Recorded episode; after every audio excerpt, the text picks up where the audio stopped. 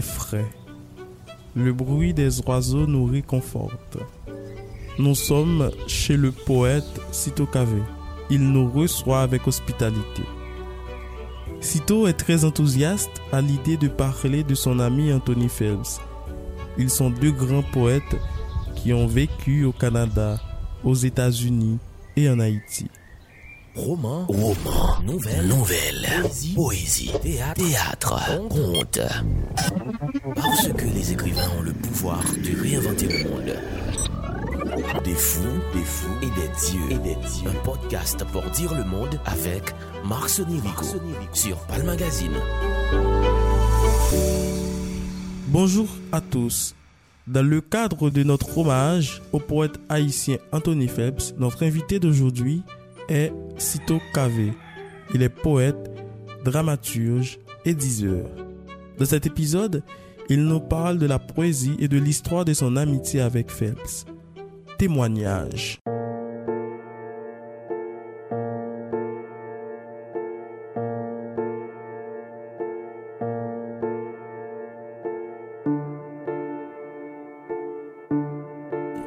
Anthony Phelps, je dis d'abord, en fait, euh, la première fois qu'on s'est rencontrés, c'était en Haïti. Euh, à l'époque, il y était encore, bien sûr, chez René Philoctète. Ça a été la première rencontre. Ça a été une courte rencontre. Je n'ai jamais plus revu en Haïti parce que, entre temps, il est, il a dû partir au Canada. Enfin, pour des raisons qu'on connaît, le pays était invivable tout allait mal, la parole bâillonnée, donc, euh, donc il a décidé de partir, de se rendre au Canada, travailler. Il a travaillé à Radio-Canada dans les premiers temps et s'adonner à la poésie, à, l'écriture, parce qu'il n'a pas écrit que, n'a pas écrit que des poèmes, il a aussi écrit des pièces de théâtre, notamment euh, le mannequin enchanté que j'ai eu la, chance de lire et puis les quatre euh, les points cardinaux voilà. Les points cardinaux sont deux textes pour le théâtre et puis après il s'est mis au roman. Moi euh, je crois quelques années après, après son départ, peut-être cinq ans ou six ans après, je, pars aussi. Moi, je me rends à New York travailler parce que était, ma femme attendait déjà un bébé à Londres jusqu'à mon premier fils. Et donc, pour des raisons politiques, c'est pas que j'avais personnellement des, raisons de partir, en fait, de quitter le pays. J'ai fait partie d'une cellule pendant tout un temps. On se sentait quand même menacé. Et puis avec euh, la situation, je travaillais, en fait, après mes études, j'ai commencé à travailler dans une maison de produits pharmaceutiques chez Nodé. Et ça ne me permettrait pas de faire face à mes obligations. Donc j'ai dû partir avec Yannick. J'ai jamais eu l'intention, c'était pas dans mes projets du tout, de partir aux États-Unis, mais Force oblige, situation oblige, donc euh, je vais aux États-Unis. Et c'est là que je, des États-Unis, je reprends contact avec Phelps. Je, lui envoie quelques textes de moi. J'avais continué à écrire à New York. Et quand j'ai reçu son premier, album de poèmes, Mon pays que voici, ça a été pour moi quelque chose d'extraordinaire. C'était un poème qui mûrissait, qu'il avait écrit en Haïti, et puis là, il a pu le faire sortir dans un vinyle.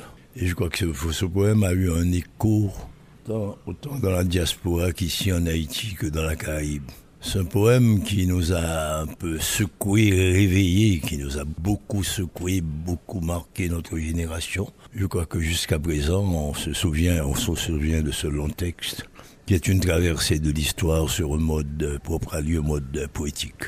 Voilà, c'est un petit peu, c'est cette première rencontre qui va m'amener à reprendre contact avec lui. Ensuite, une autre occasion se présente parce que moi, de mon côté, je ne suis pas resté inactif à York. Seulement, j'ai continué à écrire. On a décidé de mettre sur pied une troupe de théâtre, d'or. Et donc on commençait à s'organiser, à faire des rencontres hein, chaque week-end avec euh, Raymond Mitton, Jacques Charlier, Daniel Utino, Jean-Marie Roumer, Bobisson, Joseph Alarge. C'était chez, chez Gontran du Rocher et sa femme. Et puis avec euh, ma première femme aussi, Yannick, qui faisait partie de ce groupe. donc on, s'est dit qu'il fallait, parce qu'il y avait un grand silence aux États-Unis sur Haïti à part le, CD de Phelps qui circulait. Et puis, il y avait aussi le livre de Marie Chauvette qui se vendait dans la clandestinité à cette époque, à Mon colère et folie. Donc on s'est dit qu'on va briser ce silence, on va le casser. On va mettre sur pied une troupe de théâtre pour dire, pour dénoncer ce qui se passe en Haïti. C'était un théâtre à l'époque hautement politique. Les circonstances l'obligeaient et nous nous étions portés à ce chant aussi, à cette euh, mise en place d'une parole politique sur scène, mais qui tienne compte aussi des exigences de la scène, des exigences du théâtre. C'est pas une parole euh, bannière une parole slogan, mais c'est une, une parole politique, mais dont la forme poétique euh, permettait de mieux recevoir le message. Bon, euh, je, prends un raccourci pour dire tout ça. Et ce faisant, en envisageant de jouer des pièces euh, ou des spectacles qui auraient ce caractère, nous avions aussi dans le groupe Georges Castra. Et puis entre-temps, on reçoit un mot de Phelps, et ça se passe peut-être deux ans après, ou trois ans, je ne me souviens plus. Quand Phelps a fait sortir euh, Pierrot le Noir, Pierrot le Fou, Pierrot le Noir. Cette fois, c'est un, autre euh, vinyle, un autre disque avec, euh, avec les deux autres auteurs, Émile Olivier et Jean-Richard Laforêt, qui étaient eux aussi à Montréal en exil. Et ils nous demandent, sachant que nous avions un groupe euh, culturel aux États-Unis, ils envisageaient de, venir aux États-Unis faire une vente signature de ce troisième album est-ce qu'on pourrait Mais ils ont voulu que ce ne soit pas une vente signature classique, traditionnelle, que ce soit l'occasion d'une activité culturelle. Alors à ce moment-là, sur le thème du disque La fuite de Pierrot, président d'Haïti dans le Nord, par rapport au complot qui s'est organisé autour de pour le foutre euh, dehors du pouvoir et puis il a pris la fuite, il a été au Cap, la fuite vers le nord. Donc j'ai écrit mon premier dialogue sur le théâtre, je l'écris à partir de cette idée, de ce thème. Donc c'était l'occasion aussi d'accueillir ces messieurs. Donc, ils devaient être sur scène avec nous pour prendre la parole dans le spectacle que nous allions faire. Et ce spectacle qui, qui allait être mis en scène, qui a été mis en scène par Hervé Denis, qui nous a rejoint, il était en France. Il est revenu à temps, parce que nous avions, au sein du groupe, nous n'avions pas encore de metteur en scène. Hervé, quand il a lu ce dialogue, il m'a dit, ah, je fais la mise en scène. Donc ça, ça a marché comme ça. Donc, voilà, donc ça, ça a raffermi notre amitié, notre rencontre fait malheureusement. Olivier non plus, ils ont été, ils n'ont pas pu venir, ils ont été bloqués à la frontière. C'est pas pour des raisons qu'on ne sait pas jusqu'à présent, mais très certainement des raisons politiques. Et c'est Jean-Richard Laforêt qui a pu représenter les autres. Donc ça a commencé ainsi, ça a très bien marché. C'était le premier grand spectacle que nous allions jouer à New York. Il y avait la grande foule parce que les gens se sont précipités pour voir ce qui allait se dire. C'était en 1969, au Brooklyn Academy of Music. C'est une grande salle, il y a, plusieurs grandes salles dans cet édifice, dans cet immeuble. Nous avions une salle de 1500 places ou 2000 places, je ne me souviens pas, mais archi comble. Donc, et par la suite, euh, je me suis, puisque les pièces qu'on faisait d'un coup d'or, on les jouait aussi au Canada. On les joué à McGill University, à l'Université du Québec et aussi aux ateliers des sculpteurs québécois.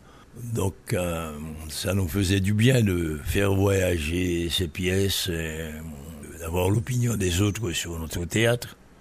Donc lors de ce premier voyage à Montréal que qu'on rencontre Phelps, Hein, on le revoit, il vient nous chercher à la, à, la gare, à la sortie du train, et puis on se rend chez lui, et puis là.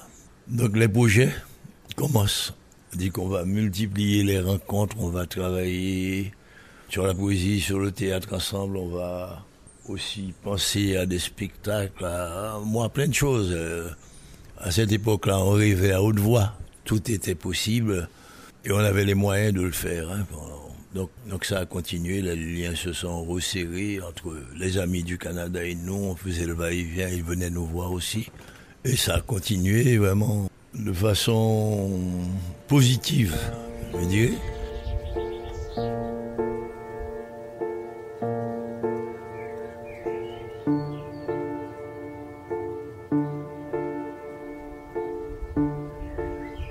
Et puis, le temps passe, à la chute euh, des Duvalier, au départ de Jacob Duvalier, bon, tous ceux-là qui étaient là-bas rêvaient de revenir chez eux.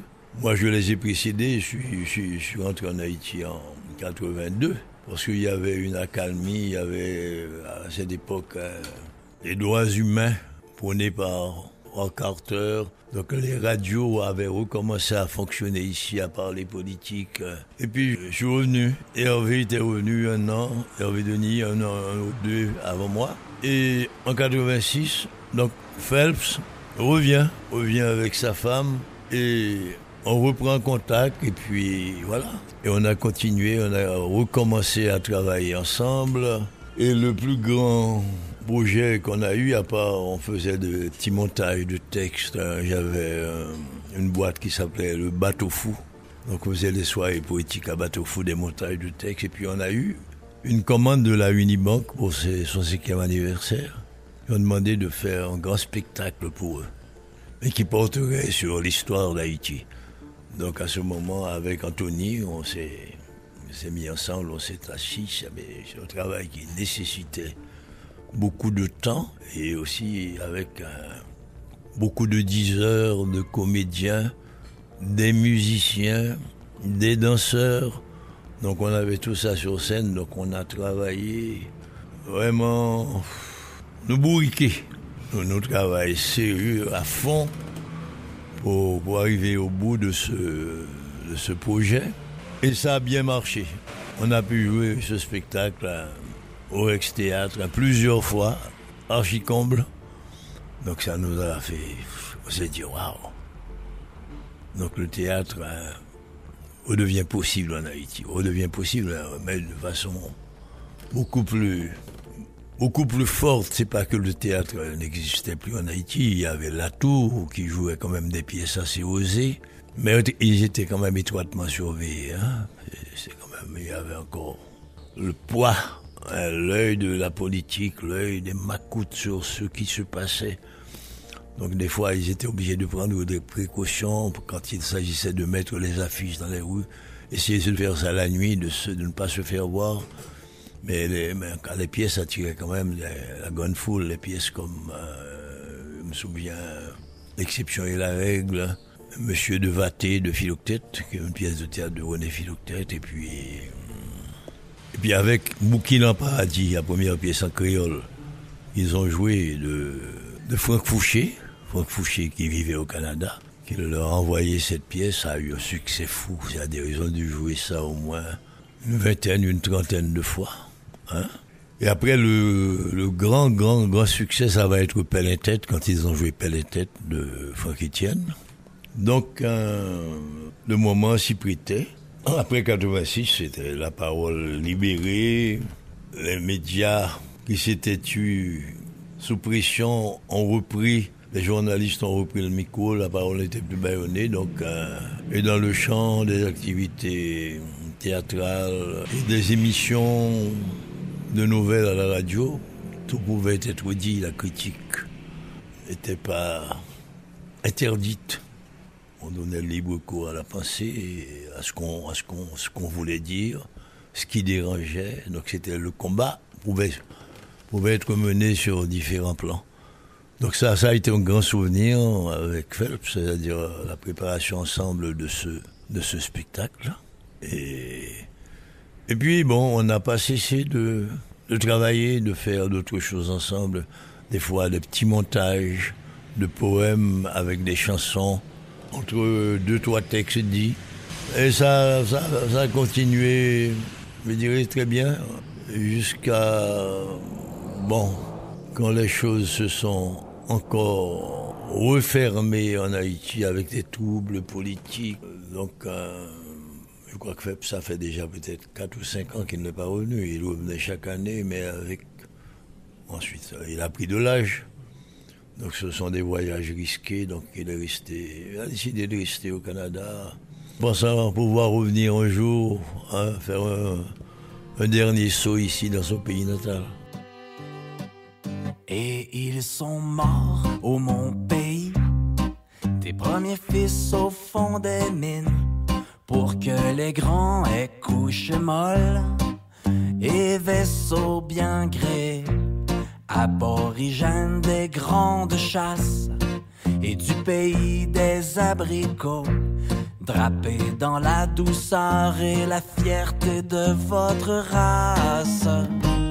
Transmettez-nous votre croyance au paradis sur notre terre je continue au mon pays, ma lente marche de poète. Un bruit de chêne dans l'oreille, un bruit de houle et de ressac, et sur les lèvres un goût de sel et de soleil. Bon, c'était un, un, bon copain qui avait, qui aimait la compagnie des amis. Il cherchait ça et il aimait causer, en fait, un bail blague, en fait, un petit ensemble. Et autour d'un verre, c'était un frère preneur aussi, vrai. Dès qu'il, débarquait, avant de rentrer chez lui, il s'arrêtait à la market pour choisir trois ou quatre bouteilles de rhum. Il ah, me faut ça à tout prix. Pomme de munitions.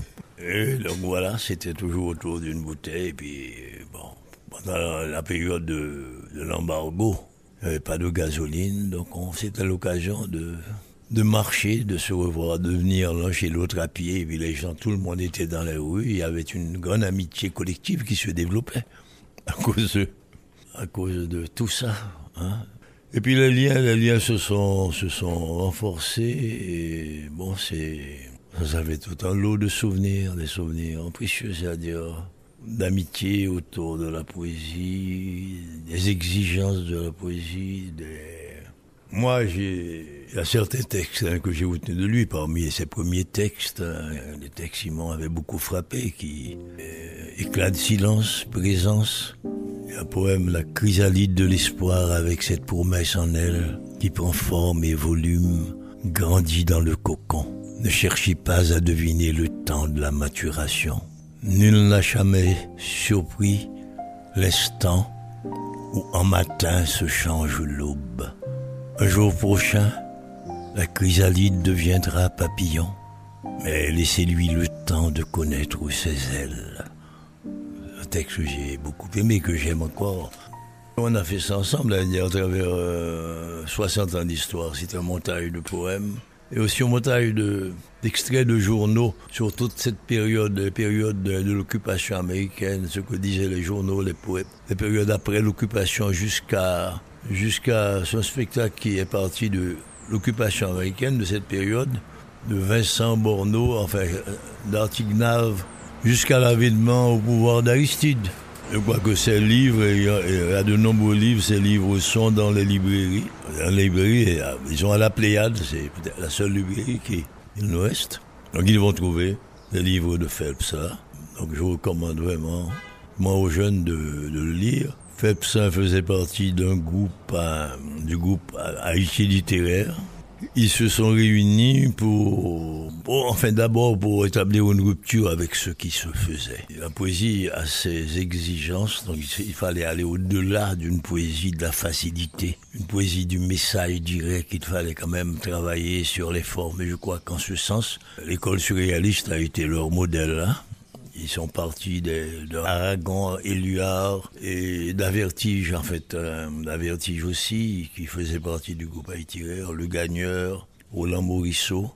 Donc, euh, leur modèle, c'était Tristan Zara, Aragon, Breton, Éluard, euh, Philippe Soupeau, et Desnos et tant d'autres écrivains surréalistes qui ont, qui ont donné libre cours à, leur, à leur écriture. Ils ont rompu avec le schéma classique, l'alexandrin.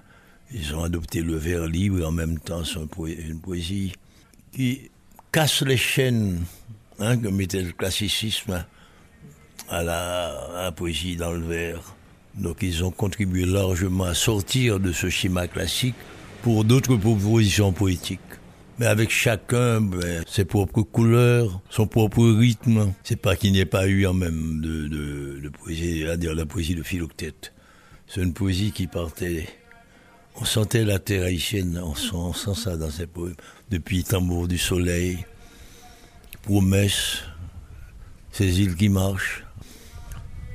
Donc ça a été un moment, un moment profitable, un moment enrichissant pour la poésie haïtienne pour sortir de, la vieille école. Donc ils ont contribué largement à aider cette, cette poésie haïtienne à faire un pas de plus. Eh bien, je ne sais pas si je ne revois pas cette année certainement moi, je me propose d'aller au Canada à la fin de l'année, donc il me verra. Il me verra très certainement. Ce sera l'un des buts de mon voyage. Je vais certainement pour jouer, pour présenter une pièce de théâtre, mais ce sera l'occasion aussi de passer quelques jours avec lui. Mais avec Hélène, bien sûr.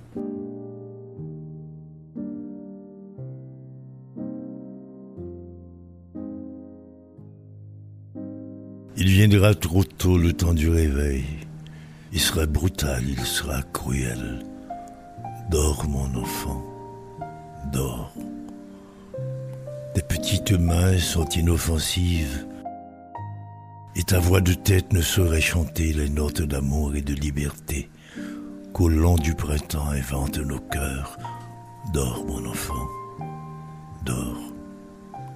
Il viendra bientôt le temps de l'été où tu diras non aux colons modernes, le temps de te battre pour ton beau pays, une fleur soleil au coin de la bouche et des mots de feu sur tes lèvres pures, mais pas maintenant. Patiente, mon fils. Dors, mon enfant. Dors. Viendra le jour où nous asservirons le dieu vert des Yankees, où la poussière des parias et la sueur des sans-logis ne seront plus en l'aube neuve qu'image sans réalité. Viendra le jour le pays retrouvera son angle de repos et le peuple soudé par le lien de l'amour portera jusqu'au ciel le puissant jet du mât. Mais patiente, mon fils. Dors, mon enfant, dors. Viendra le jour des cerfs-volants, avec le vent chantant l'amour, sur le double clavier des branches de couleur. Viendra le jour de plein soleil, avec des fleurs à chaque branche, et dans les mains l'épi doré de la bonne récolte. Mais patiente, mon fils, donne-moi ta main frêle, et tes pas dans mes pas, et ton oreille sur mon cœur, Écoute battre, écoute vivre ma ville et mon pays, ta ville et ton pays.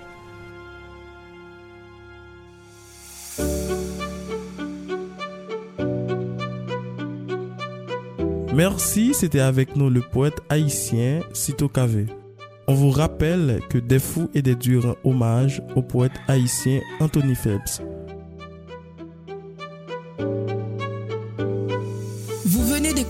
des fous et des dieux. Présentation Marc Sonirico. Réalisation Rizamarom Zitren et Marie-André Bélange.